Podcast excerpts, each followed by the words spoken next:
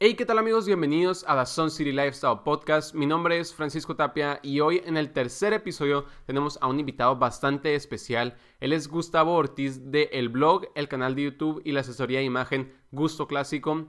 Él ya lleva ratito en la comunidad, entonces nos viene a platicar un poquito acerca de pues cómo él empezó su historia. También nos habla un poquito acerca de lo que es letras de escenas, nos viene a contar pues las dificultades que se ha encontrado dentro de la comunidad, aparte personales de sí.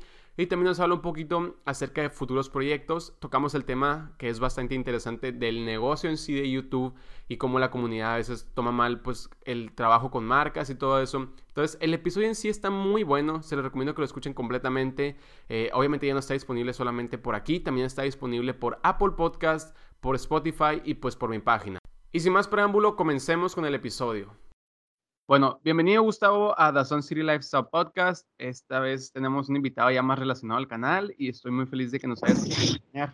Eh, no sé si gustas empezar introduciéndote para los que lleguen a no conocerte, lo dudo, pero... Ay, calma, calma, no, soy tan famoso. No, pues muchas gracias Francisco por invitarme. Eh, es la primera vez que me invitan a cualquier cosa, excepto quizá algunas colaboraciones que he hecho de vez en cuando, pero algo así como un podcast, pues es mi primero. Estoy muy contento de estar aquí. Eh, Digo, bueno, pues para todos los que no me conozcan, pues mi nombre es Gustavo Ortiz y soy el anfitrión y el creador del canal Gusto Clásico, donde doy consejos con los que busco ayudar a, caballeros, a hombres como yo, a conseguir su imagen ideal. Y pues todo tiene, tiene que ver con el proceso que llevé yo desde ser un tipo fachosísimo a ser alguien que está pues contento con su imagen, no necesariamente siendo el sujeto con más estilo del universo, la verdad tengo un estilo muy simplón, pero me siento muy a gusto y pues creo que eso, eso es lo que más importa, ¿no? Es definitivamente, la verdad yo sí pienso eso y, y siempre se lo digo a mis amigos y así, que me llegan a hacer una pregunta de eso, es que siento que, bueno, pienso que el, que el estilo es más que nada con lo que uno se sienta más cómodo, reflejando pues obviamente su personalidad, voy a poner el celular aquí, mote, eh, reflejando su personalidad y pues también reflejando un poquito eh, su forma de pensar, ¿no? Bueno, este, la verdad, yo tengo que admitir que eres uno de los canales en los cuales yo tomo mucha inspiración desde hace ratito que te conocí por medio de YouTube. Eres de los que más me gusta porque tu estilo se me afigura mucho al mío. yo veo tu estilo y me puedo identificar bastante con tus videos. Em, y obviamente, pues no es nada, no siento que tus videos sean clickbait. Y eso es algo que hablé mucho en el, en el episodio pasado del podcast que a mí me llega a molestar bastante, ¿no? Que los títulos sean muy clickbait, todo eso, pero tus videos que realmente pues reflejan lo que está en el título y en, la miniatura. Bueno, no sé si nos quieres contar un poquito tu historia en YouTube, ¿no? Mi historia en YouTube. Bueno, creo que para contar la historia mía en YouTube hay que empezar por contar la historia de Gusto Clásico como blog, porque realmente empezó como un blog. Ok, eso no sabía, sí, cuéntame, está, está muy interesante porque yo ahorita estoy empezando un blog y entonces a lo mejor me, me das un poquito ahí. bueno, pues mira, eh, todo empieza por ahí del, digo, la historia, para que tenga coherencia, voy a tener que contar un poquito del origen. Soy muy rollero, así que espero poder contar esto brevemente. Eh, eh, espérate, ahí sí te voy a decir como le dije en el episodio pasado. Preguntas breves, respuestas no tan breves. Ahí sí te puedes extender todo lo que quieras. Aquí estamos para escucharte y, ver qué, qué es lo que realmente piensas. Es que ya estoy acostumbrado a leer el comentario, hablas demasiado en mis videos, entonces... Pero bueno, entonces te cuento. Mira, por ahí del 2010 eh, entré a trabajar una empresa que se llama Fresh Out. es una empresa americana que abría operaciones aquí en Guadalajara. O sea, se trajeron todo el equipo, lo pusieron acá, contrataron gente mexicana y ese desarrollo de software y conseguí un trabajo ahí y hasta ese punto había sido como mi máximo logro conseguir un, trabajo ahí. Y esto es importante, ¿por qué? Porque pues, yo trabajaba en lugares donde había código de vestimenta, había que llevar pantalón y camisa y claro que llevaba el pantalón enorme y la camisa toda floja como muffin top, zapatos espantosos, cuadrados y bultosos y no me gustaba cómo me veía. Cuando entro a trabajar este lugar hay un código de vestimenta 100% abierto y lo que me llama la atención es que todo el mundo anda hasta en chanclas, bermudas y playeras de dibujitos, ¿no? Pues me tomó un mes enviciarme a vestirme de esa manera. Y ahí mismo estaba un, pues un, amigo que fue el líder de proyecto de todos nosotros, fue nuestro líder y nos enseñó muchísimo. se llama Fernando, lo conocen en el mundo de la programación como Ascendal. Y él es importante porque él nos pasó a todos, bueno, a muchos, el hábito de escribir, escribir más que, que las cosas que haces realmente. Antes de tomar cualquier acción, por ejemplo, en nuestro caso somos desarrolladores, somos ingenieros de software, antes de empezar a escribir cualquier línea de código, ya llevamos horas y horas y horas de pensamiento, escribiendo en un cuaderno, una libreta y eventualmente en una especificación técnica que nos dice exactamente cómo vamos a resolver el problema. Y se volvió como parte de mi, de mi proceso para todo, especialmente mi proceso de aprendizaje.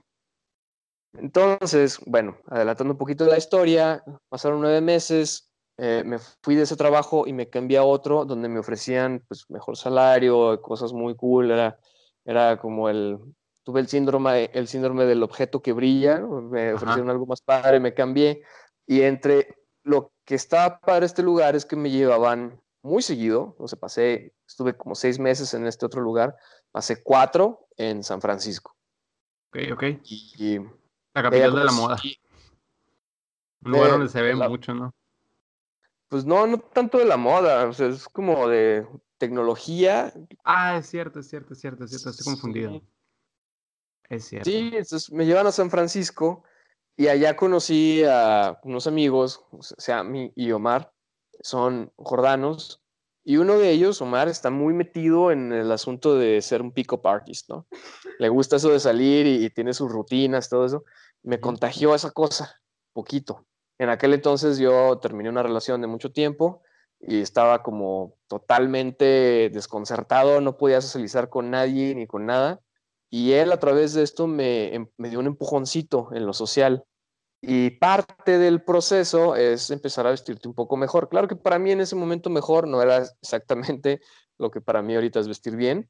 Y estaba muy exagerado porque te hacen como que no sé si los has visto, cómo, cómo ridiculizan a los pico artists en la tele, que se visten todos absurdos con colores demasiado exagerados, le llaman el peacocking, se supone que tienes que llamar la atención. Pero esa fue mi primera aproximación a intentar vestir mejor, a prestar más atención a, la imagen. Y pues despuésito de eso fue que conocí a, a Gaby, a mi esposa, y según yo, pues ya con mi, mi estilo muy acá, no, de volada me destruyó mi idea de que tenía buen estilo. Eh, justo hoy estaba platicando, recordando cosas así con ella de que una vez fui a un bautizo, iba yo muy mal vestido, se traía una playera simple, lisa, como quieran, algo similar a esto, pues de otro color. Ajá. Y, y, unos pantalones de vestir, y según yo me veía muy bien, y ella me decía, oye, no, pues es que ahí de menos deberías ir con una camisa de vestir, ¿cómo se te ocurre ir así? Y bueno, pues ahorita le estaba reclamando, ¿cómo me dejaste irme así? Bueno, la cosa es que, pues ahí como que se metió la semillita de, según yo sé, pero no sé, o sea, como que la cosquillita. Y luego resulta que yo tengo un problemón aquí de que se me encajan las, este, las barbas. Porque pues, yo naturalmente tengo el cabello chino. Sí, claro. Naturalmente tengo el cabello chino y también la barba me sale china. Aparte la barba la tengo muy gruesa, entonces si me rasuro por completo, hay varios que nacen para adentro. Entonces yo normalmente me van a ver que traigo nada más como con maquinita aquí. Y eso ya ha sido eh, descubrimiento reciente. Pero en aquel entonces yo acaba de aprender de que en YouTube podías encontrar eh, tutoriales de todo y un montón de explicaciones para todo. Dije, ah, ya busqué en Google muchos, ya intenté buscar en Google mucho, este, eh, ¿cómo se llama? Soluciones. No encontré nada. Y en aquel entonces todavía eran docentes separados, YouTube y Google. dije, bueno, pues mm, vamos, eh, vamos este, buscando en YouTube a ver qué encuentro. Y me encontré un video de Aaron Marino, de Alpha M, donde explica cómo hacer una barba así como difuminada y muy acá, nada que ver con lo que yo quería resolver, pero lo vi y mi hermano es muy barbón y dije, bueno, este video yo creo que le va a servir a mi hermano. Entonces yo ya no vivía con ellos, yo ya vivía solo, entonces fui a visitarlos el fin de semana, le puse el video a mi hermano y en los videos recomendados salía otro de él y tenía una camisa padrísima en el video, en el, recuadro, me acuerdo que la vi, y padrísima, y era de cómo vestir business casual y era un tema que me interesaba. Y dije, a ver, vamos viendo este y me gustó el video y y me di cuenta que los demás videos que veía de él también me gustaban y que estaba muy padre, que explicaba todo súper bien. Entonces me empecé a seguir y vi, yo creo, en dos semanas vi todos sus videos. En aquel entonces el canal de él tenía bien poquita gente, muy poquitos suscriptores. Yo creo que yo entré cuando todavía no llegaba él a los 100 mil. Órale, o sea, sí. sí, tenía un canal bastante, pues ya no chico, pero pues estaba en el punto en el que si le escribías un correo te contestaba. Sí, o sea, de hecho, a mí, a mí también me tocó, de hecho, Antonio, cuando RMRS estaba también así medio, un canal no tan grande, pero no tan chico, igual con, con, con José. Me acuerdo, me acuerdo muy bien de José porque cuando yo estuve intentando empezar mi canal de, de su estilo de vida y todo eso pasado, tuve la oportunidad de hablar con él varias veces, no, también con los de Jens Lunch, no sé si los conozcas a, a George, eh, a Georgia Blake, Blake Scott. Ah, sí, conozco a Blake Scott, no me suena el canal de Jens Lounge. Acá de a los 100 mil, no, no, no, se enfocan mucho en el contenido de YouTube, pero en ese tiempo como que estaban subiendo bastante.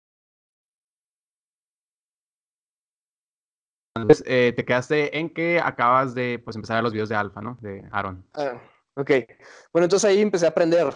Ese fue el, el, el punto al que quería llegar, es que ahí empecé a aprender. Y sumado a que tenía el hábito de escribir para aprender, se me ocurrió abrir un blog y dije, bueno, pues aquí escribo todo lo que voy aprendiendo. No sé por qué decidí que un blog, pero pues ahí me pareció buena idea y ahí lo abrí. Y para mi sorpresa empecé a recibir tráfico y al poco tiempo se convirtieron en cientos de visitas al día. Llegó un punto que me sorprendí, digo, en aquel entonces para mí esto era mucho, cuando llegué a tener un artículo con 1200 visitas en un mes que eso era ya pues muchísimo para mí. oye, oye, ah, todavía es muchísimo para mí, ¿eh? así que... bueno, esto, esto puede, puede ser algo más ahí. Y en aquel entonces yo le escribí un correo a, Aaron porque, porque yo ya no me sentía con ganas de seguir programando, mi trabajo la verdad no me satisfacía. Ah, bueno, para entonces ya había vuelto a la empresa que primero mencioné y como que había mucho estrés, eh, la carga de trabajo era demasiada y la recompensa no era la que buscaba. Y, yo sentía como que ya me quería dedicar a otra cosa, algo que fuera más mi pasión. Y pues yo veía que Aaron Marino daba consultorías, abría sus empresas y yo decía, bueno, eso, eso como que me llama la atención. Entonces le escribí un correo porque él, él, de hecho todavía en su página creo que puedes encontrar el producto donde te da como un curso de cómo ser un consultor de imagen. Entonces lo que le pregunté por eso. Y ya tenemos algunos cuantos correos intercambiando. Eh, ya había salido yo en un par de videos de él porque, primero porque perdí mucho peso y arreglé mi imagen y le mandé como mi historia, le gustó y la publicó él en un video. En aquel entonces tenía un sitio por membresía donde yo era miembro, lo publicó ahí. Y por ahí está público, también no está muy difícil de encontrarlo, pero por ahí está ese video, todavía existe. Y luego hizo un concurso que le llamó del Box of Awesomeness, donde se supone que tú haces un video explicando por qué, por qué eh, Alpha M había, había cambiado tu vida. Y gané, gané el concurso, entonces también ahí, digamos que tenemos un, poquito de interacción, intercambio de correos. Entonces le mandé este otro y le conté mi situación y que quería cambiar y que si me podía ayudar dándome ese curso, que cuánto me costaba, en lugar de eso, lo que hizo fue recomendarme un libro que se llama Dress Your Best por los cuates del No te lo pongas, Stacy Clinton, no, Stacy London y Clinton no sé qué, no me acuerdo del apellido. Y pues ahí aprendí todavía más. Y ya, de hecho, se murió el proyecto Gusto Clásico alrededor de dos años. Empecé a tocar la guitarra, me enfoqué en eso. Eh, empezó mi proyecto ya de, de casarme, entonces puse a organizar la boda y todo eso ya casados, un día se me ocurrió, ¿por qué no hacer el, canal de YouTube? Y la idea se me vino porque quise revivir el proyecto Gusto Clásico y me di cuenta que tenía cierta habilidad para hablar frente a las cámaras o, en público porque di un par de conferencias en una comunidad pequeña de desarrolladores de JavaScript y eh, cuando vi el video, pues me gustó el resultado, me gustó cómo me expresaba, cómo expliqué las cosas dije, probablemente pegue en YouTube. Y así fue que me animé a hacer mi primer video sobre cómo cambiar, cinco pasos para cambiar tu imagen. Eh, lo hice una semana antes de mi cumpleaños y lo publiqué justo el día de mi cumpleaños. Así que podríamos decir que Gusto Clásico y yo cumplimos años el mismo día. El mismo día. sí, Está chingón porque a mí este se me olvidó el día que empecé el canal. Tendría que volver a, ver el primer video que lo subí, ¿no? Es, es una muy buena idea para cuando se acerque tu cumpleaños no empezar a subir. Oye, y, y en el blog, ¿por qué te decidiste hacer el cambio? ¿Lo dejaste? ¿Seguiste? En el blog escrito. Mm, lo había dejado ahí, ahí existía, pero pues estaba sin, sin ser actualizado. Y estaba totalmente enfocado acá en, en, el canal. Y hace poco, pues decidí revivir el blog. Lo que sí es que estaba en Blogger, lo maté y creé uno pues, ya personalizado. Y así está ahorita. Ahorita si vas a gustoclásico.com. Ah, por cierto, como de hecho también tiene que ver que lo dejé, el hecho de que se me olvidó pagar la renovación. Y, ¿cómo se llama? GoDaddy compró el dominio y me lo estaba vendiendo en 13 mil pesos. A la madre. Entonces, pues les dije, nada, váyanse a la fregada, no les compro nada. Y ahí lo dejé hasta que nadie lo quiso, volvió a estar disponible y ya lo volví a comprar. Ah, ok. Por 200 pesos en lugar de 13 mil. Eh, sí, no, 13 mil es una chinga. Hay páginas que te venden los dominios en 15 centavos de, dólar al año, primer año, ¿no? Pero 13 mil pesos es demasiadísimo. Sí, es que ya, como ya tenía tráfico, lo consideraban premium. Y seguía llegando, una vez que reviviste el, el blog, ¿siguió llegando tráfico o tuviste que empezar como que el proceso otra vez? ¿Fue tráfico orgánico de los blogs, de las publicaciones pasadas? ¿O tuviste que empezar a tal vez conectarlo un poquito más con el canal? No, pues em, la verdad es que no lo, no lo hemos analizado mucho.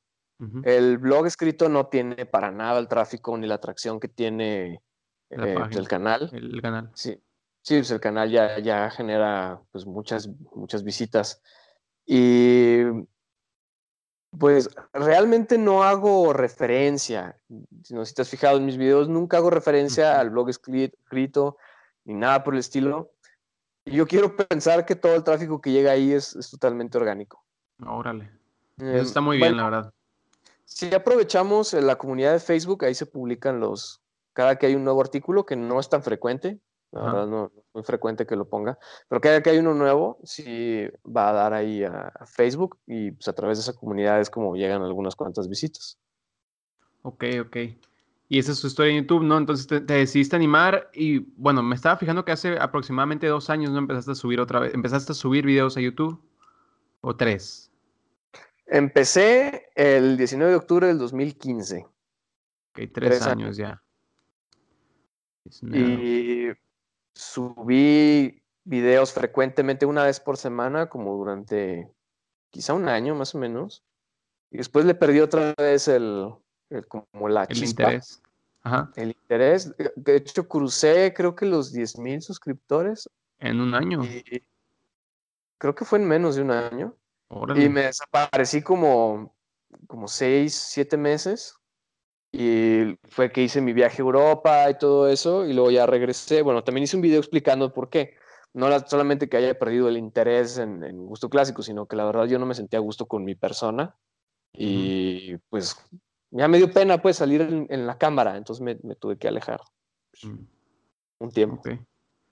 Comprensible, la verdad, porque sí, una vez que uno tiene su imagen, es como que más difícil entrar a la mentalidad de que realmente no, no están ahí por tu imagen. La gente no estaba ahí por tu imagen, obviamente están ahí por tu contenido y por lo que les puedas pues ayudar, lo que les puedas transmitir, ¿no? Como que el mensaje.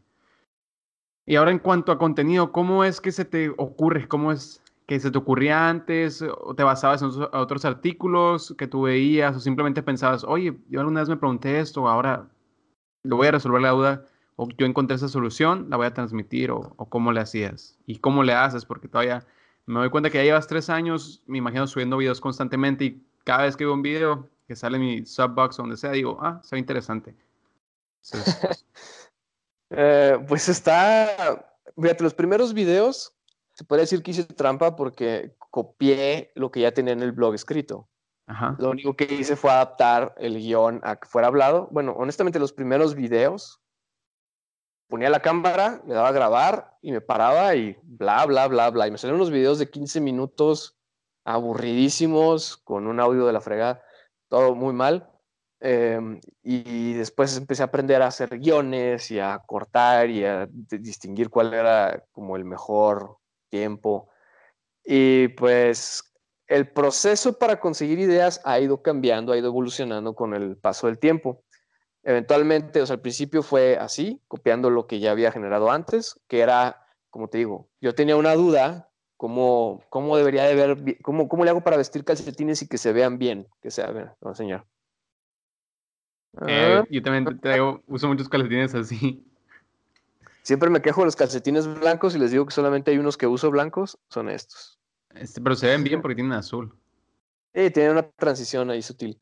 Bueno, o sea, se me ocurría una duda como esta, oye, ¿cómo le hago para vestir calcetines y que no sean aburridos o que se vean chafas y baratos? Y luego investigaba, aprendía del tema, escribía el artículo. Y ya después de eso, pues nada más me basé, de eso me robé el contenido para hacer el, el video. Cuando se me acabó el material del blog fue cuando empecé a tener algunos problemas. También eso, eso yo creo que influyó también en que me alejara un tiempo eh, de poder descubrir un proceso creativo. Y pues realmente nunca, nunca he hecho lo de ver algo en algún otro lugar y así como, no sé, voy a entrar a ver a José Zúñiga, ¿no? Y ya, este video estuvo bueno, deja el mío. Realmente no, no funcionó así, no me gusta ver que la gente haga eso. Cuando encuentro que alguien hizo algo similar, sí me, o sea, no, que me roben a mí, pero cuando veo el video de algún youtuber que le robó a algún otro el contenido muy parecido, me cae gordillo eso, pero... Sí, pues Lo, sí, lo que estamos haciendo ahorita, yo involucré ya a mi hermano porque el canal empezó a crecer, se empezó a hacer, creció por casualidad, eh, la verdad, pero empezó a crecer y, y pues quisimos aprovechar eso para explotarlo y explotarlo y crecerlo y crecerlo. Entonces lo que hacemos es que una vez al trimestre nos juntamos y nos ponemos a pensar temas, qué cosas nuevas hemos aprendido, sobre todo el objetivo de, de Gusto Clásico es que siempre haya aprendizaje, siempre haya cosas nuevas. No les voy a decir las mismas cosas que dije en el 2015 al pie de la letra. Mi estilo no es el mismo de hace tres años, tampoco mi contenido va a ser el mismo. Entonces, de hecho, investigando uno aprende más que viendo, ¿no? Porque yo me he dado cuenta que me pues por el blog, a mí yo disfruto, la, verdad disfruto bastante escribir y editar, editar videos ha sido una pasión mía desde hace mucho tiempo. Y pues también por eso empecé el podcast, porque cuando uno se, se, se sale de lo común de estar viendo videos no más por entretenimiento y empiezas realmente a intentar aprender tal vez para tu crear tu contenido, para tener en qué basarte, es cuando siento yo que más aprendo, cuando más me doy cuenta de cosas. Por ejemplo, acabo de hacer un video que habla de la calidad de, de la ropa y hay un chorro de cosas que yo no sabía. Y investigando dije, ah, cabrón, o sea, ya puedo realmente eh, explicárselo a alguien más, pues, o tal vez yo ahorrarme una felicita comprando camisetas que sí valgan la pena. Eso que acabas de decir, de explicárselo a alguien más, esa es la esencia de por qué yo hice el blog y por qué hice los videos. Es para mi aprendizaje. Sí, es, es lo más importante, la verdad, cuando tú te sientes cómodo con tu contenido, es mucho más fácil poder explicárselo a alguien más, como decías, y aparte, tú aprender y sentirte cómodo compartiéndolo. Sí, no, y, cuando tú lo estás explicando aprendes. Sí, por supuesto. En la escuela y alguien te pedía ayuda.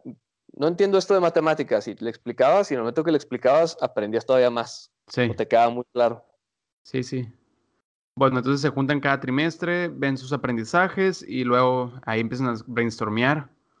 Hacemos una lista como de, de títulos, ajá, un brainstorm de todos los temas que pudiéramos hablar, vemos si hay algo que tenga que ver con temporada, por ejemplo, si viene el Halloween. Quisimos sacar algo de Halloween este año y la verdad no se pudo. Eh, Hubiera estado interesante porque nunca he visto nada. Sí, pues íbamos a hacer ideas de disfraces que tuvieran clase. Así como con estilo, que, que, estuvieras disfrazado, pero te vieras guapo disfrazado. Eh, lo quisimos hacer, teníamos la idea de los disfraces, pero pues la cosa es que nació mi niño y ese mes, todo octubre, prácticamente lo perdí. Si te fijas, casi no hubo videos, este, no le pero avisaste. Me acuerdo cuando avisaste. Y, y luego también te quería preguntar sobre eso. ¿Cómo ha sido la transición? Obviamente porque es...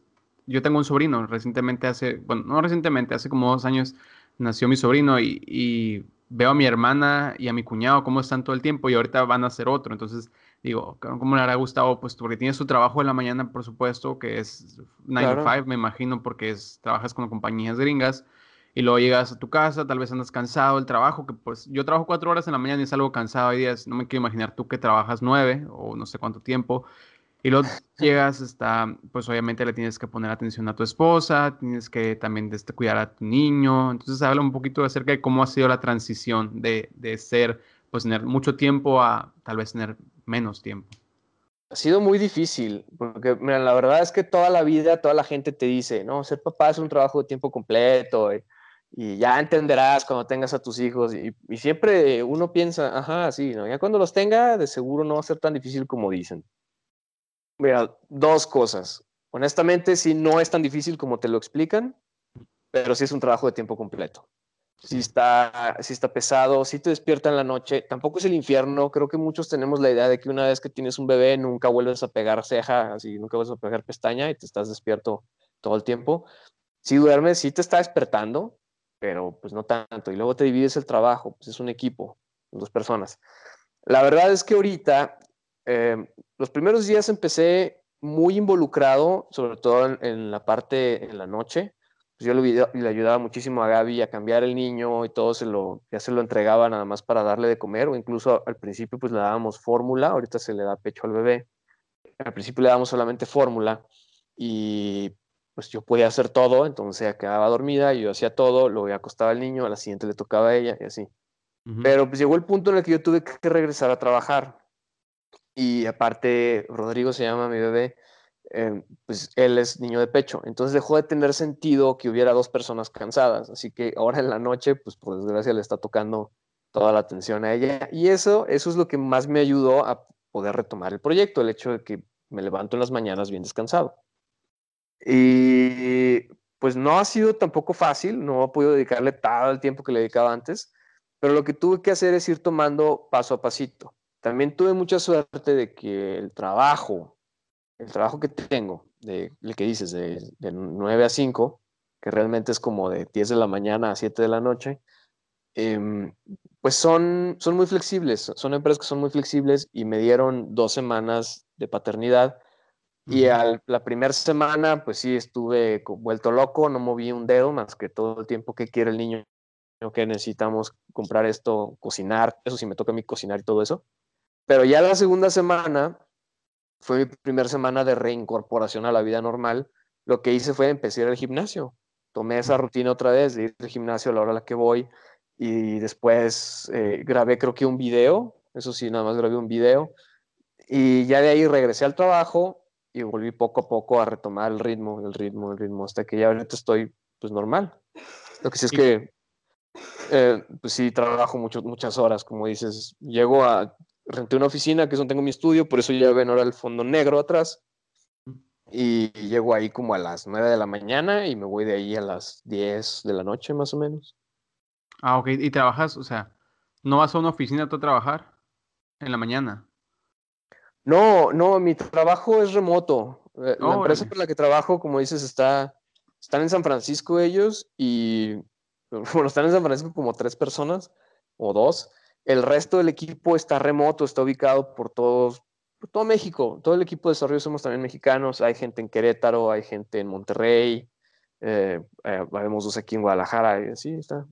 Oye, está muy bien. No, no me había tocado eso, ¿no? Aquí, pues en Hermosillo a lo mejor es un poco menos común que alguien trabaje de, de su casa, pues para otra empresa. Está muy, está muy interesante. Me imagino que también te da más oportunidad de, pues tal vez de, si te ocurre una idea, lo puedes apuntar y en tiempito libre lo buscas un poquito, ¿no? De los videos y todo eso.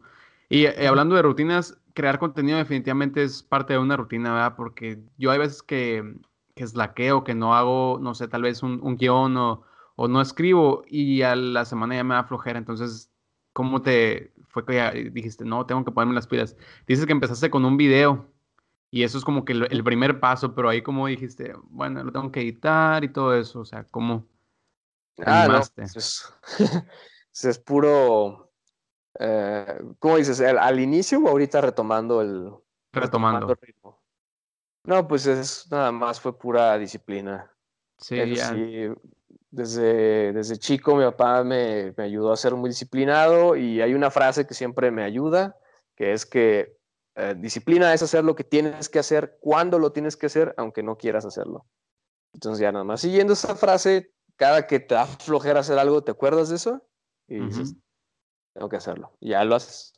Hablando de frases así, yo también tengo algo que siempre se me va a quedar muy presente, es que el año pasado yo trabajaba de mesero en el 2017, noviembre más o menos de 2017, y me salí para poder empezar mi negocio este, pues, en el tiempo que me, que me sobraba, el, de los productos.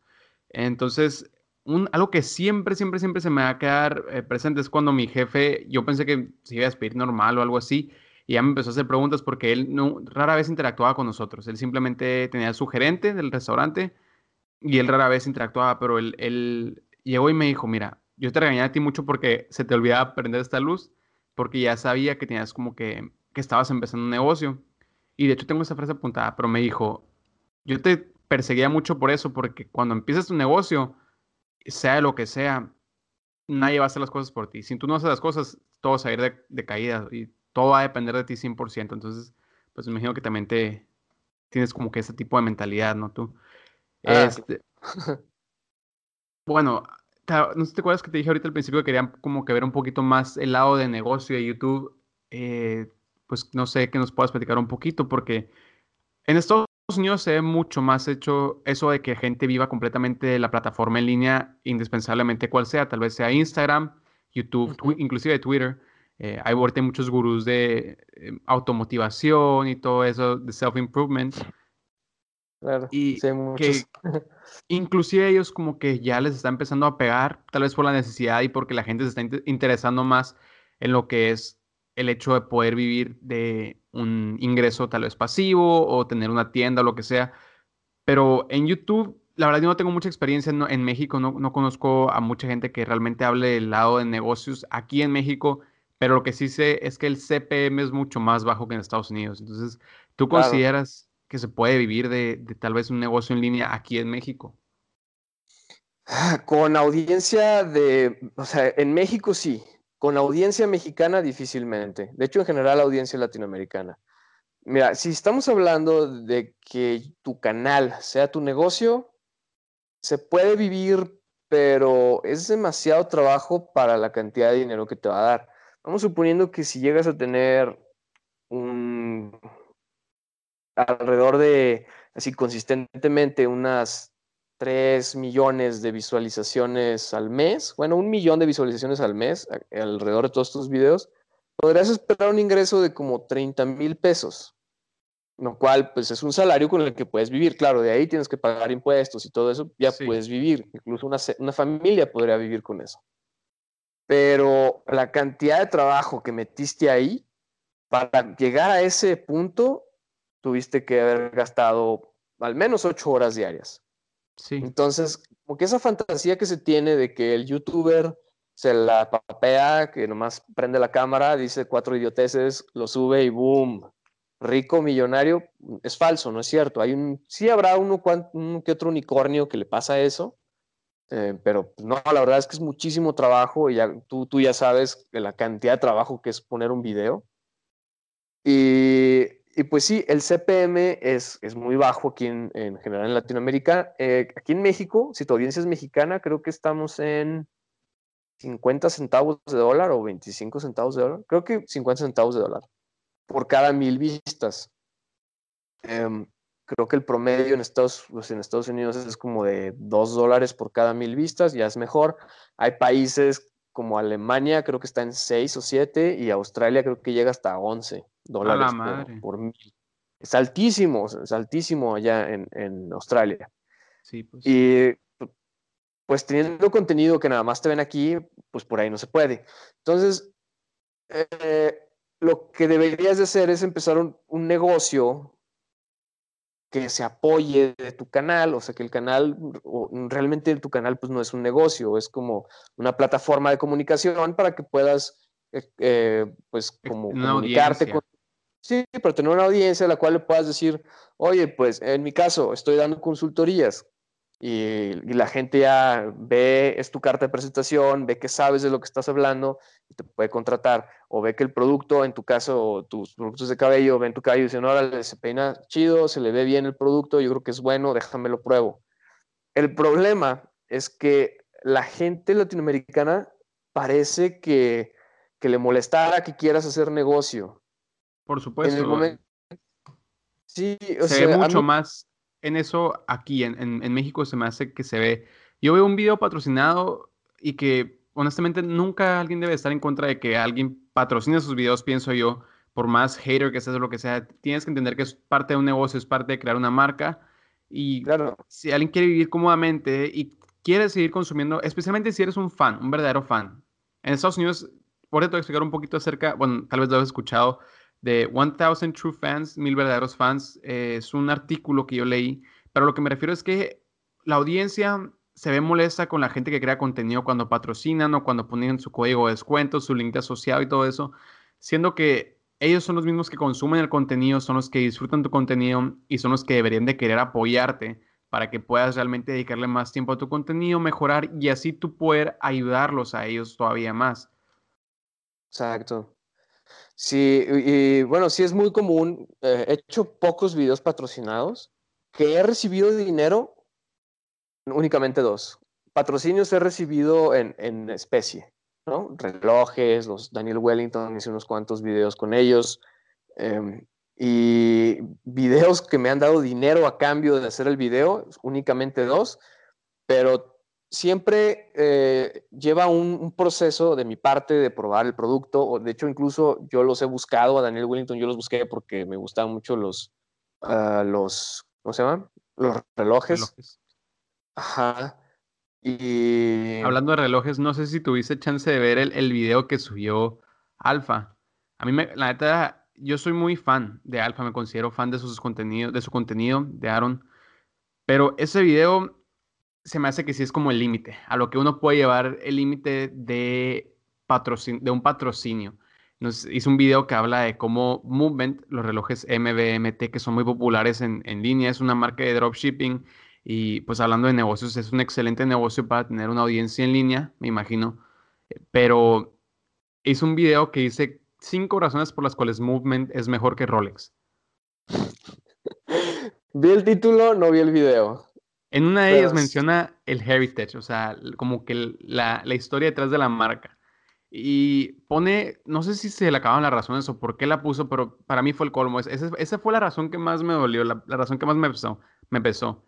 Y como te digo, yo no tengo absolutamente nada en contra de que la gente patrocine sus videos y que tenga sus links asociados y todo eso, pero habla acerca de cómo la historia detrás de, los relojes de Movement y que son un Indiegogo, que me imagino que sabes que es como un, eh, ¿cómo se llaman?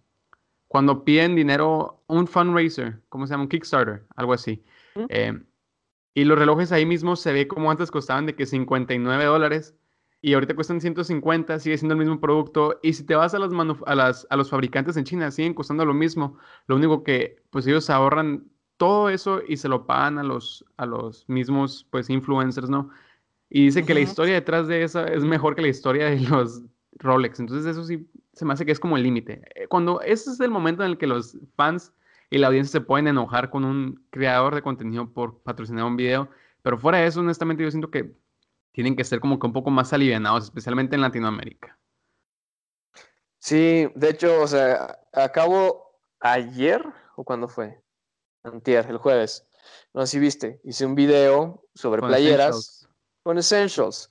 Exactamente, y, fue un proceso larguísimo para poder hacer este video, desde la comunicación con ellos, te mandan producto, lo pruebas, dices, va, si hago el video, em, y luego hacer el guion y estar rebotando las ideas con ellos para ver que ellos estén conformes y que no se esté violentando la esencia del canal.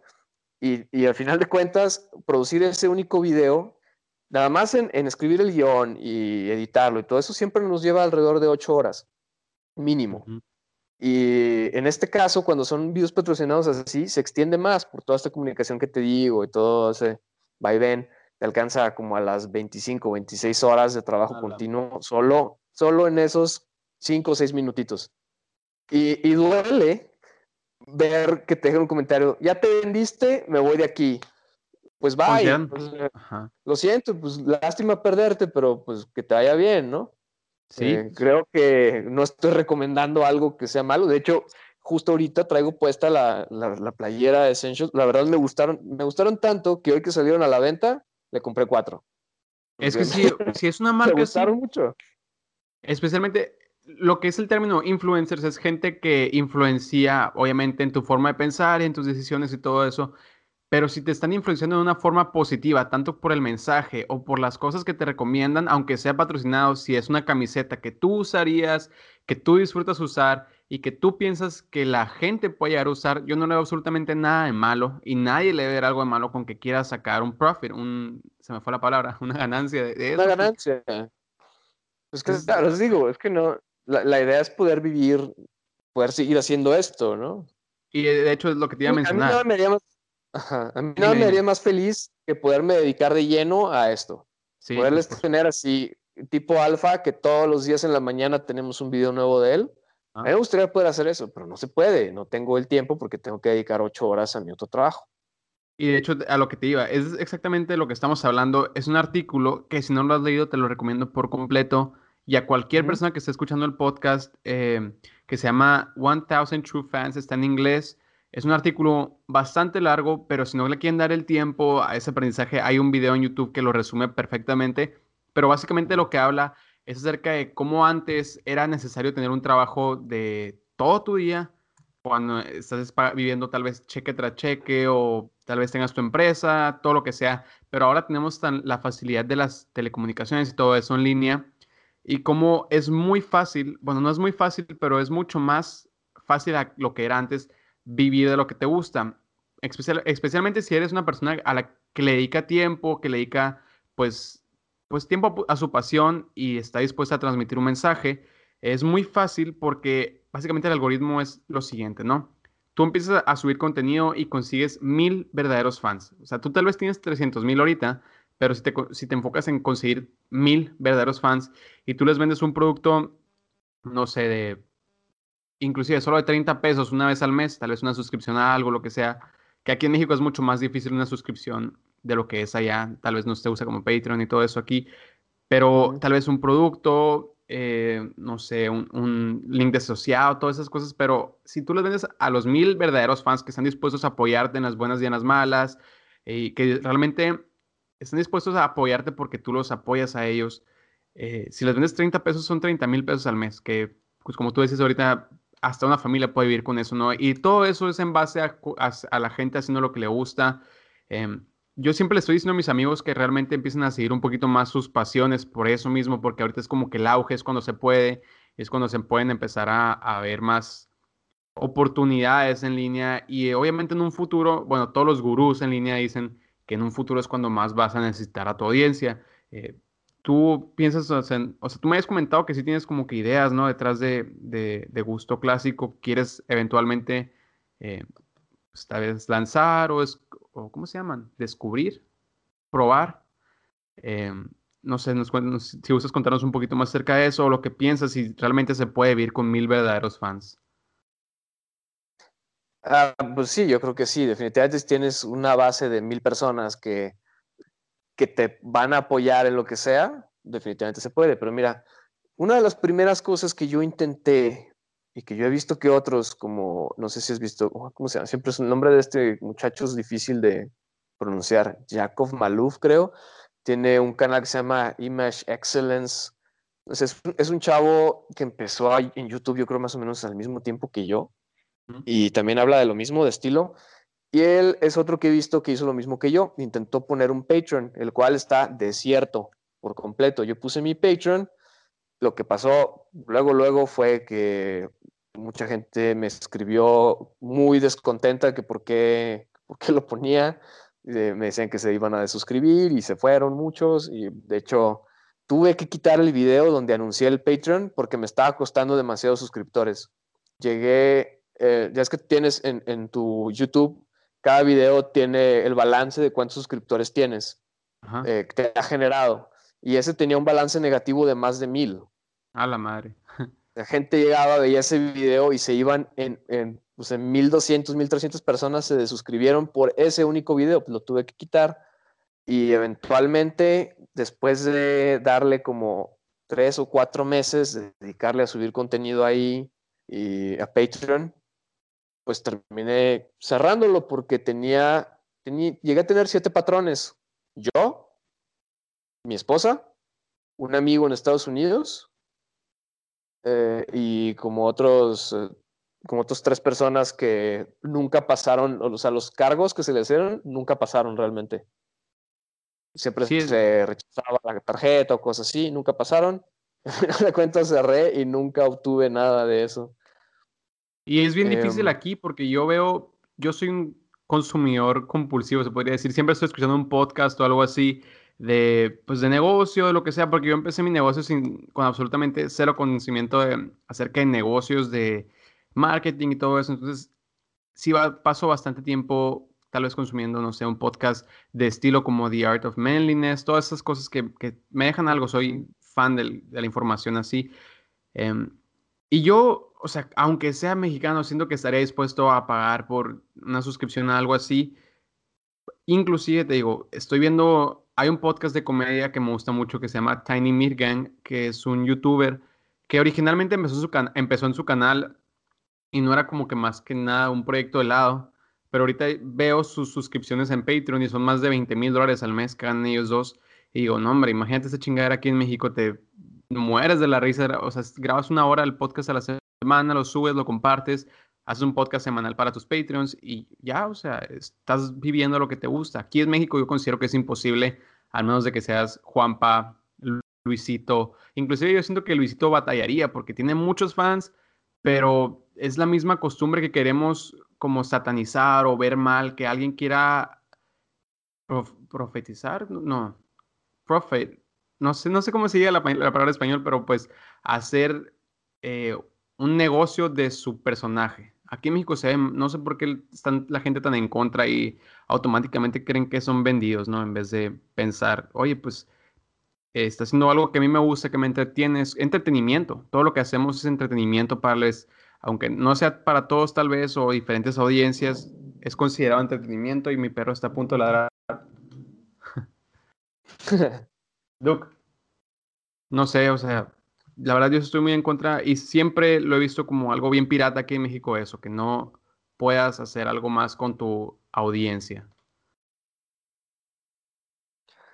Sí, sí, sí. Eh, fíjate, el, el, caso así como gente como Juan Pazurita, como que ahorita ya hasta salió en, sale en series de televisión y tiene muchísimo éxito, a mí son casos que me dan gusto. A mí me alegra mucho, es un gato muy chingón él y Luisito con lo que genera, ver su caso, la cantidad de vistas que genera, independientemente de la opinión que yo pudiera tener sobre su contenido, que lo que he visto me ha gustado, creo que hace muy buen trabajo. Em, aún suponiendo que, por ejemplo, a mí PewDiePie, a mí no me gusta lo que hace, a mí se me hace que es pura pérdida de tiempo y puras tonterías. Y es uno de los dos canales más suscritos en el mundo y tiene muchísimo éxito. Y a pesar de que no me guste su contenido, el hecho de que pueda lograr lo que ha logrado se me hace excelente. No se lo voy a criticar, no me cae mal ni nada por el estilo. Em, y sobre lo que decías de los mil fans, eh, si, retomando lo del Patreon, si en mi caso yo hubiera podido conseguir esos mil, que hubieran sido mil patrones de un dólar, con eso hubiera sido casi, casi suficiente para poder empezar a, por ejemplo, hubiera podido dar el recurso de contratar un editor, porque lo más tardado es editar y poder grabar todos los días, ese tipo de cosas, y pues no se pudo. Entonces seguimos con el proceso medio lentón, ¿no? Pero lo bueno es que apenas está, es, o sea, sí hubiera estado fantástico, pero ahorita apenas van a empezar a llegarte más oportunidades con el favor de Dios. Y también aquí a México están empezando a llegar más oportunidades, ya se están empezando a ver lo que son más marcas pues envueltas y tal vez un poquito más interesadas en lo que es el contenido mexicano y tal vez ya una vez no sea tan necesario pues lo que es el CPM y también me imagino como que al principio sí fue en Estados Unidos y en, en los lugares en los que se habla el inglés que la gente no estaba recibiendo también lo que son los patrocinios, el trabajo con marcas, pero pues conforme pasa el tiempo la gente se va acostumbrando. Y pues sí, igualmente nosotros que tal vez estamos un poquito más envueltos en el contenido de otras personas, aunque lo veamos solamente de reojo y veas de que, oye, qué chingón que Luisito tiene 13, 13 millones de vistas en un día o 10 o lo que sea. Yo la verdad me alegro que, que México esté como quedando ese paso a nuevas oportunidades de negocio, que no todo sea el mismo, pues, no sé, el mismo día a día que la gente se vea aburrida, porque algo que yo sí prefiero de México y siempre voy a preferir es lo amigable que es uno con otro. En Estados Unidos eh, tengo familia allá y cuando voy no conozco a ninguno de sus vecinos y ellos vienen y, ay, los vecinos y bla, bla, bla. Entonces, somos personas, somos buenas personas, tenemos buenas intenciones, solo tenemos que como que acostumbrarnos un poquito más a lo que son las nuevas oportunidades de negocios y las nuevas oportunidades para diferentes personas y no todos tener la idea de que es como un multinivel que todos satanizamos, que nos quieren meter algo nos quieren vender algo en lo que realmente no creen, sino que también tenemos que apoyarlos, ¿no? Claro. No, sí, de mi parte, mi compromiso siempre va a ser, pues, lo que digo, ¿no? Consejos honestos y prácticos. También, cuando meta un video con publicidad, eso que estoy anunciando es un producto sobre el que, el que yo respaldo totalmente. Em, sí. Y eh, tenía otra idea de algo que... Oh, sí. Em, otra cosa que, de hecho, en general en la comunidad, em, la comunidad a la que servimos nosotros, ¿no? la comunidad de hombres que buscan consejos o que les gusta eh, escuchar cosas de estilo, hay algo que lleva algunos meses ya que me, que me molesta, ¿no? y creo que hay una actitud muy negativa, como si quisieran enfrentarnos entre uno contra el otro. Por ejemplo, hace no mucho hubo hice un video sobre el, mi ranking de, youtubers que no tenía ninguna otra intención más que rankear los que a mí me gustan. Y, ya, y solo mencioné 10, ¿no? Tenía limitado. Si, si, fuera a mencionar todos y rankearlos, pues son como 80. Está difícil rankear tantos. Sí, por supuesto. había es muchos, imposible. Claro, y había muchos comentarios donde me decían, por un lado me decían, te faltó JR Style, que sí, pues creo que de habla hispana creo que es el más grande de todos. Y otros me decían, qué bueno que no pusiste a J.R. Style. Y luego de ahí se desencadenaba una, un debate de que si, que si José Zúñiga lo había destruido con un video y, no sé qué tanto. Y, empiezan así, ¿no? Haces un video y alguien te deja un comentario de, es mejor este otro. Y luego haces otro video y alguien va y critica al, otro. Y, y, es así como un... Recientemente han dejado comentarios donde dicen, eh, José Zúñiga los tiene a todos domados y son sus esclavos. No es cierto, o sea, todos estamos aportando lo que podemos a la comunidad, que son ellos mismos, y aquí nadie está dominando a nadie, nadie está en contra de nadie, ninguno de ellos es mi enemigo, ni yo de ellos. Es más, Lorenz y yo somos amigazos eh, eh, tengo relación con otros, como con los muchachos de, de Estilocracia, con eh, Ricardo y con Laura y con Misagles. Todos ellos los tengo en WhatsApp, les mando mensajes, los saludo, les doy los buenos días, nos llevamos súper bien. Nadie tiene aquí ninguna competencia con otro.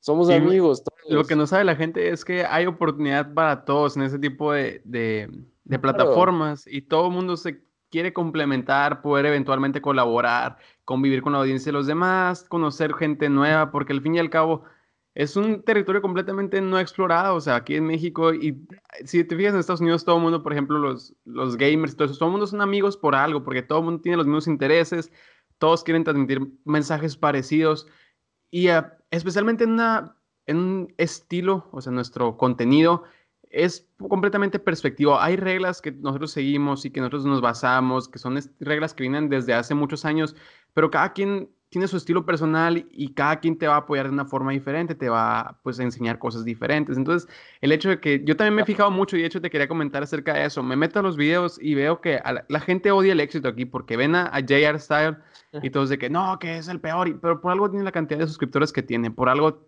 tiene la consistencia que tiene y es un, es un cabrón que chambea en su, en, su, pues, en su profesión, que le está yendo bien y en vez de, o sea, yo no creo que absolutamente nadie aquí se odie, todo el mundo se respeta y uno admira las cosas que el otro hace.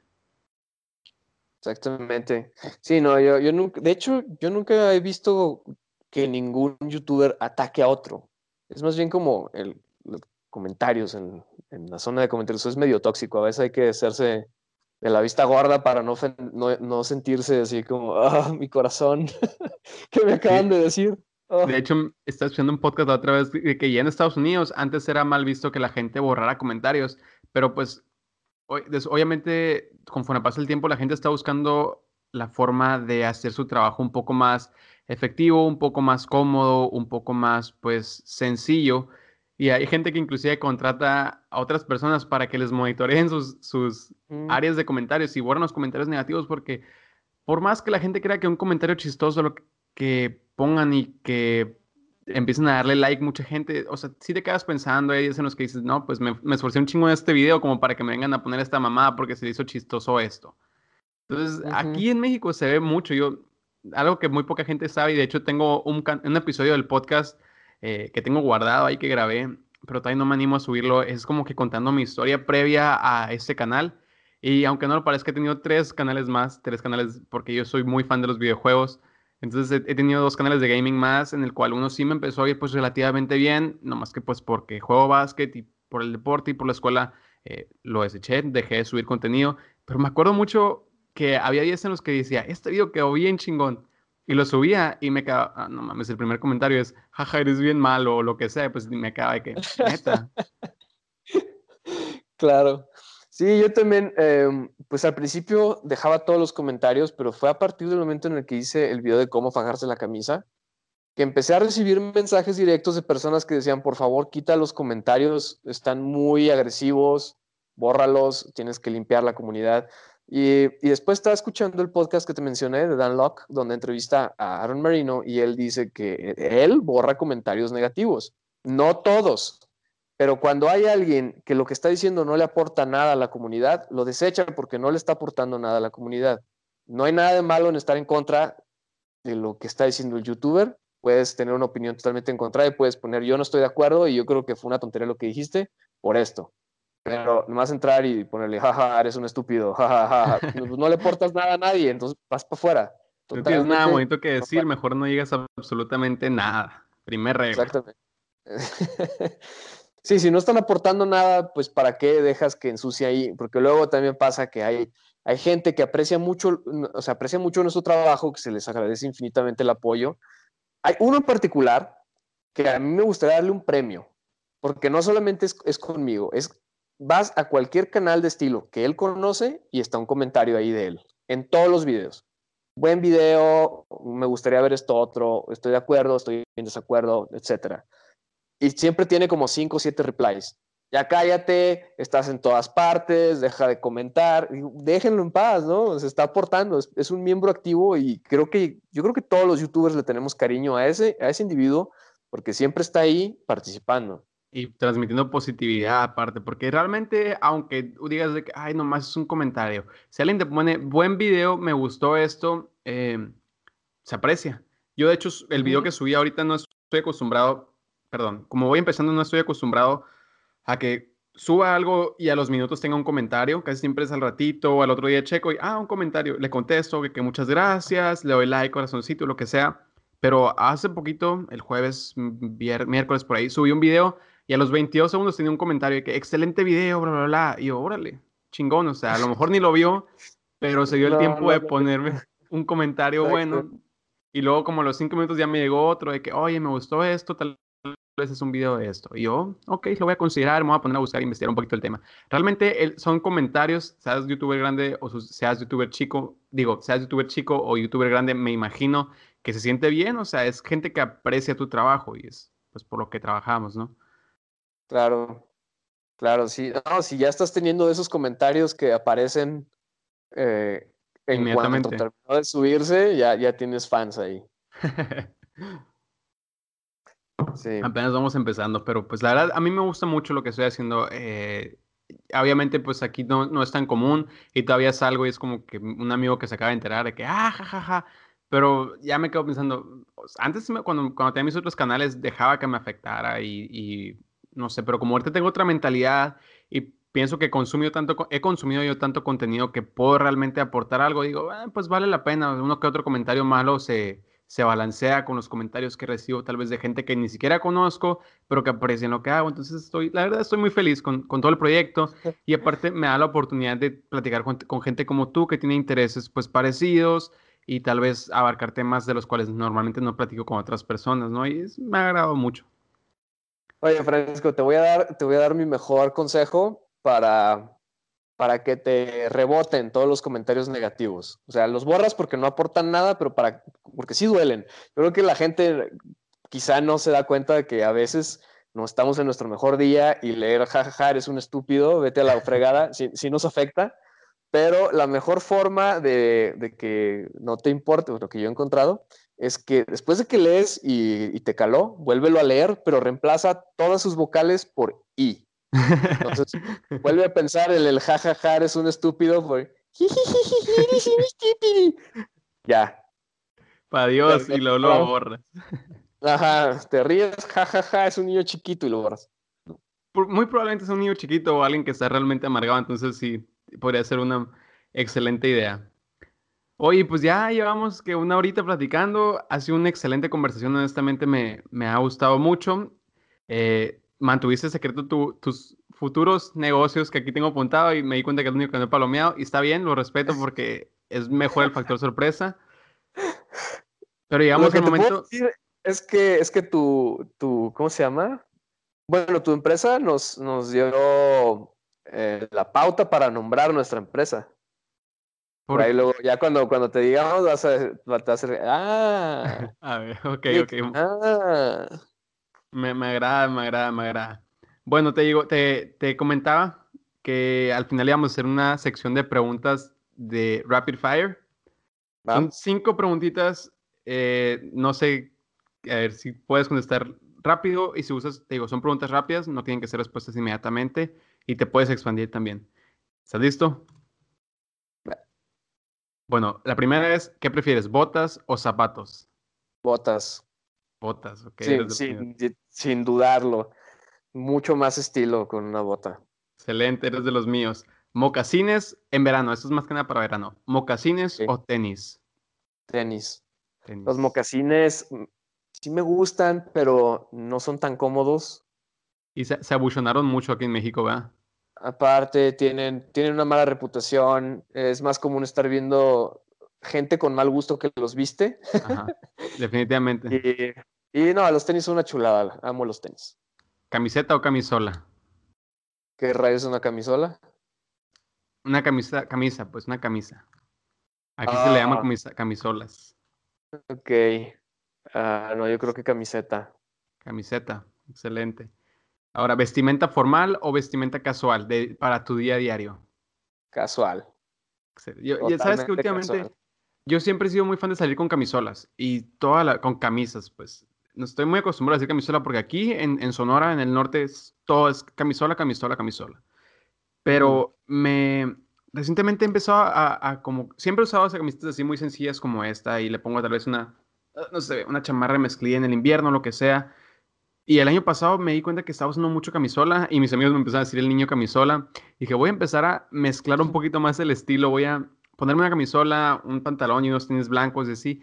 Y empecé a experimentar más y la verdad, yo no sabría contestar, o sea, no sabría contestar si vestimenta medio formal o medio casual o si camiseta o camisola. Esas son las dos preguntas en las que yo me quedaría trabado, que no tengo una.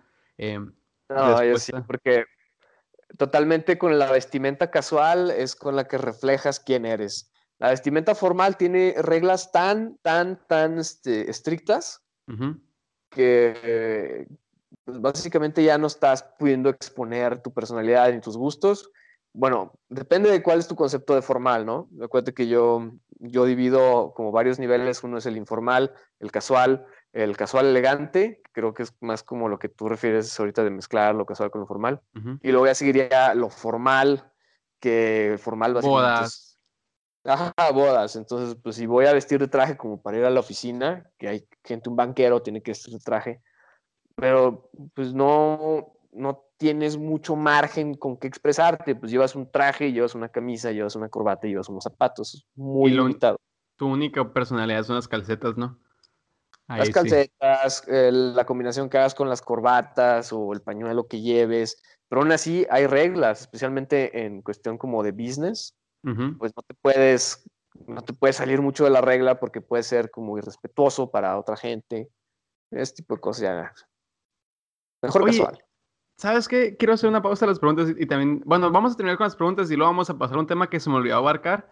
Eh, pero bueno, la última pregunta es, ¿qué prefieres en cuanto a vestimenta, el verano o el invierno?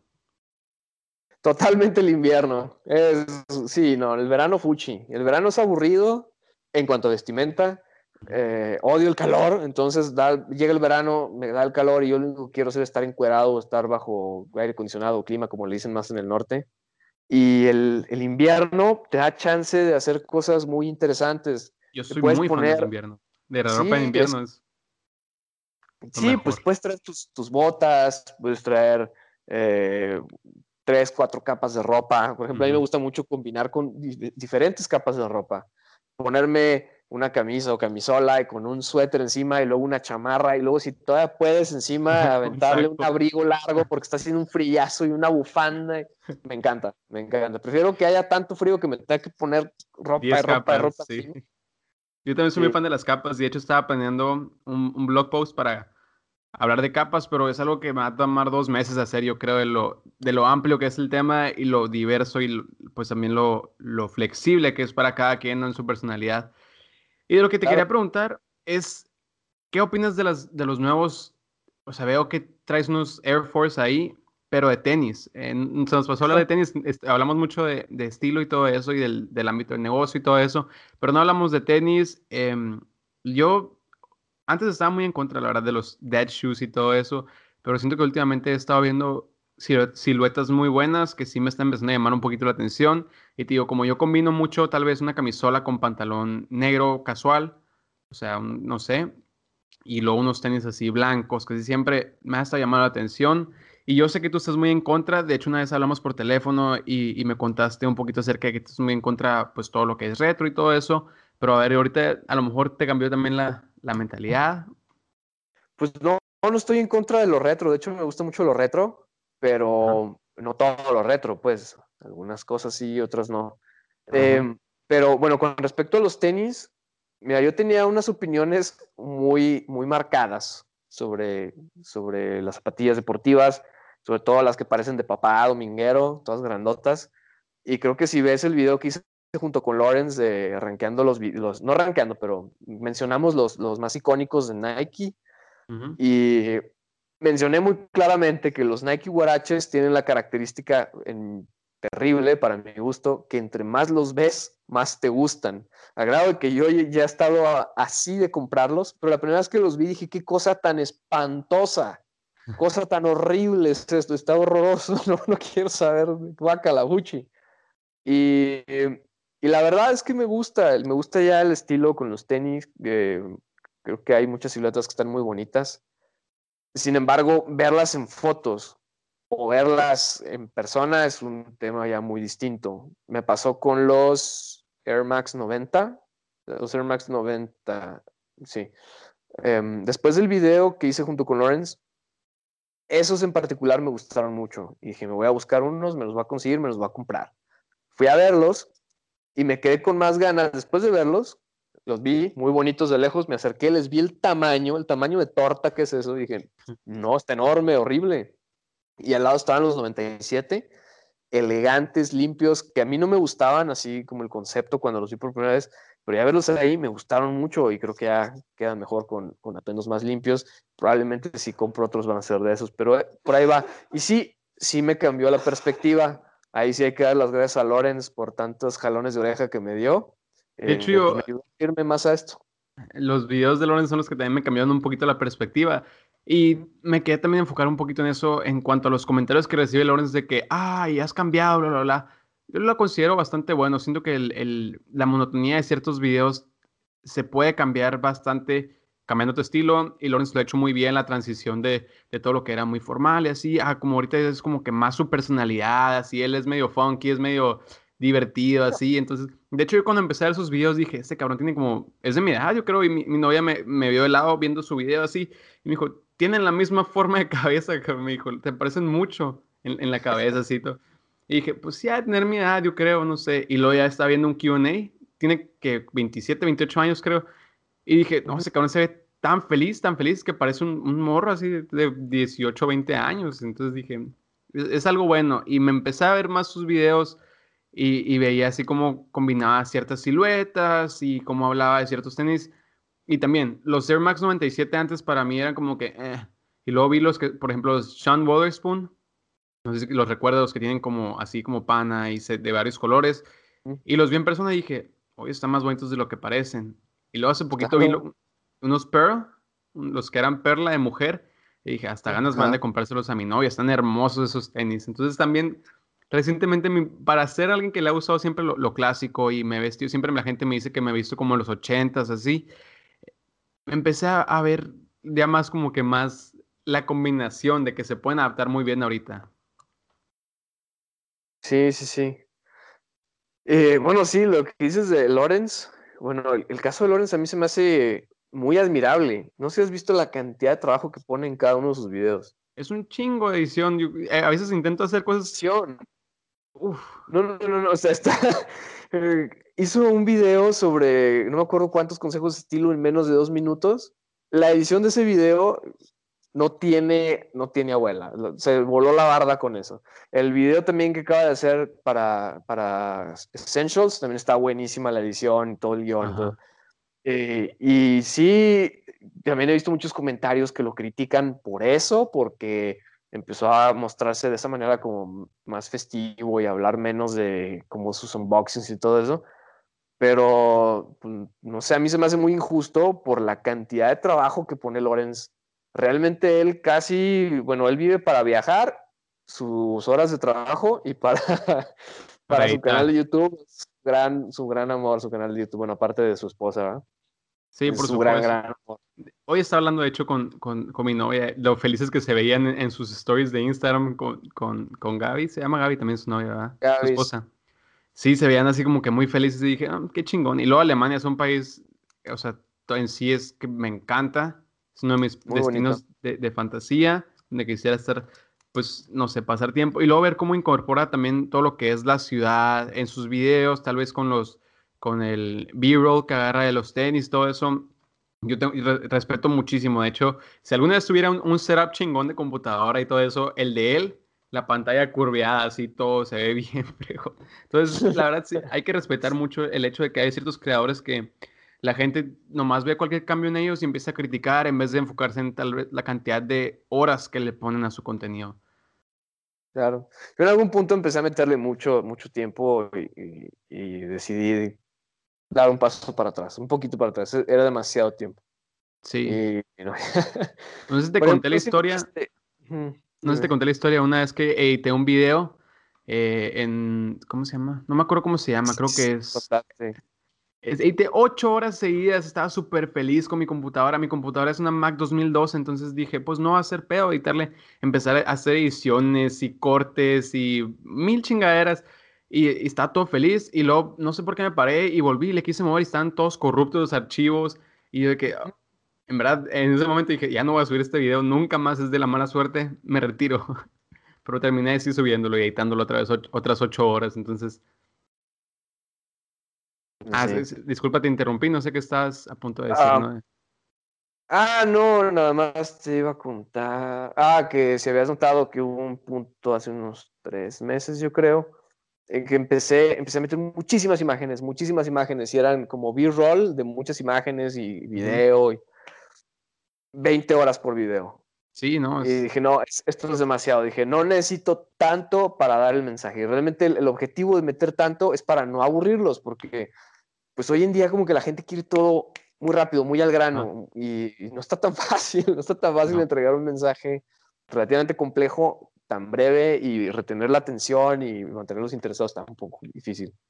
Entonces, ahora estoy optando más por grabarme a mí mismo, ahora estoy sacando el video lateral, donde está mi look o lo que quiero mostrar, y eso está un poco más fácil porque puedo ir haciendo mi biblioteca de, de cosas, ¿no? de, de outfits o ideas y, está, eso me ha ahorrado cinco o seis horas por video. al menos. No, sí es bastante. La verdad que sí, cinco o seis horas sí es mucho tiempo de ahorro. Bueno, pues Gustavo, la verdad te quiero agradecer muchísimo por haber sido parte del podcast, por haber participado, por haber aceptado la llamada, la invitación. Eh, honestamente te quiero felicitar mucho por tu contenido. Como te digo, yo siempre me he considerado muy fan. Eh, también te quiero felicitar mucho por tu bebé y por la cantidad de tiempo que vas a tener que ponerle ahora al contenido y, el estrés y todo eso.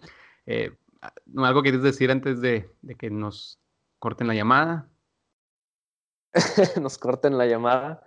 Eh, no, pues nada, muchas gracias por invitarme y pues pronto platicamos de, del proyecto. De hecho, yo creo que sí, sí te puedo mencionar rápido. Estoy, me asocié con mi hermano y otro amigo y estamos haciendo una marca de chamarras, pues nos encantan las chamarras de piel y quisimos hacer la chamarra con el diseño más limpio que existe, que se vea elegante y entonces estamos trabajando en eso. Y uh, justo un día mandaste un correo y estaba con mi hermano y llegó así tu correo de Sun City. Y se nos, estábamos pensando, justo estamos diciendo, ¿y cómo le ponemos a nuestra marca? Y llegó Sun City. Y nosotros venimos de la perla de Occidente y dijimos, Pearl City. Pearl City. Oye, suena muy bien. Inspiración, nos diste la inspiración. Era hoy, así tenía que ser, Sun City. Es porque yo vivo en la Ciudad del Sol. Yo vivo aquí en Hermosillo, Sonora, y es un calorón de la chingada, pero pues me gusta y es como la prueba. Lo, puse también porque es la prueba máxima para mis productos.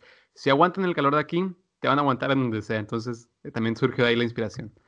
Pero bueno, Gustavo, muchísimas gracias. Eh, ya sabes, cualquier cosa, aquí van a estar los comentarios. También vamos a estar nosotros para que nos mandes un mensajito. Y eh, algo más que le quieres decir a tu audiencia. No, pues muchas gracias por aguantarme aquí una hora y cacho hablando y hablando y hablando y por todo el apoyo que recibo en, el canal, la verdad se agradece muchísimo. Llevamos aquí una hora hablando de, de, qué es lo no tan bonito de la parte de ser aquí un youtuber, pero pues la parte que es bonita es, es todo lo demás, ¿no? Digo, por algo seguimos haciéndolo, por eso nos da mucho gusto y nos emociona sacar un video cada día, bueno, no cada día, pero al menos uno a la semana. Y pues qué bueno, qué bueno que, que les sirva, ¿no? Que es lo más importante lo mejor que nos puede pasar a todos los youtubers de estilo, créanme, en, o, creo que cualquier youtuber, es entrar a los comentarios de tu video y ver que alguien te dejó uno donde, donde te está dando las gracias porque le ayudaste a, mejorar en su vida positivamente. Y eso es, es, invaluable. Entonces, pues a todos los que, los que nos apoyan, muchísimas gracias. Excelente, Gustavo. La verdad que sí, un punto muy cierto eso. Muy cierto llegar y ver un mensaje así es como lo mejor que te puede, ay, lo mejor que te puede pasar. Llegas y lo platicas en la, o sea, llego aquí y se lo platico a mi esposa, ¿qué crees? ¿Qué crees? sí, igual iba con mi novia cuando me dio el mensaje ese que te digo y luego, se lo puse, mira.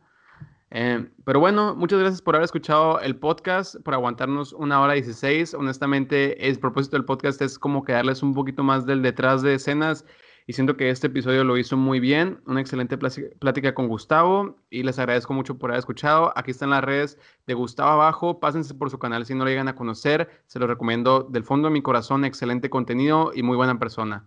Eh, nos vemos en el siguiente episodio, amigos. Espero que les haya gustado.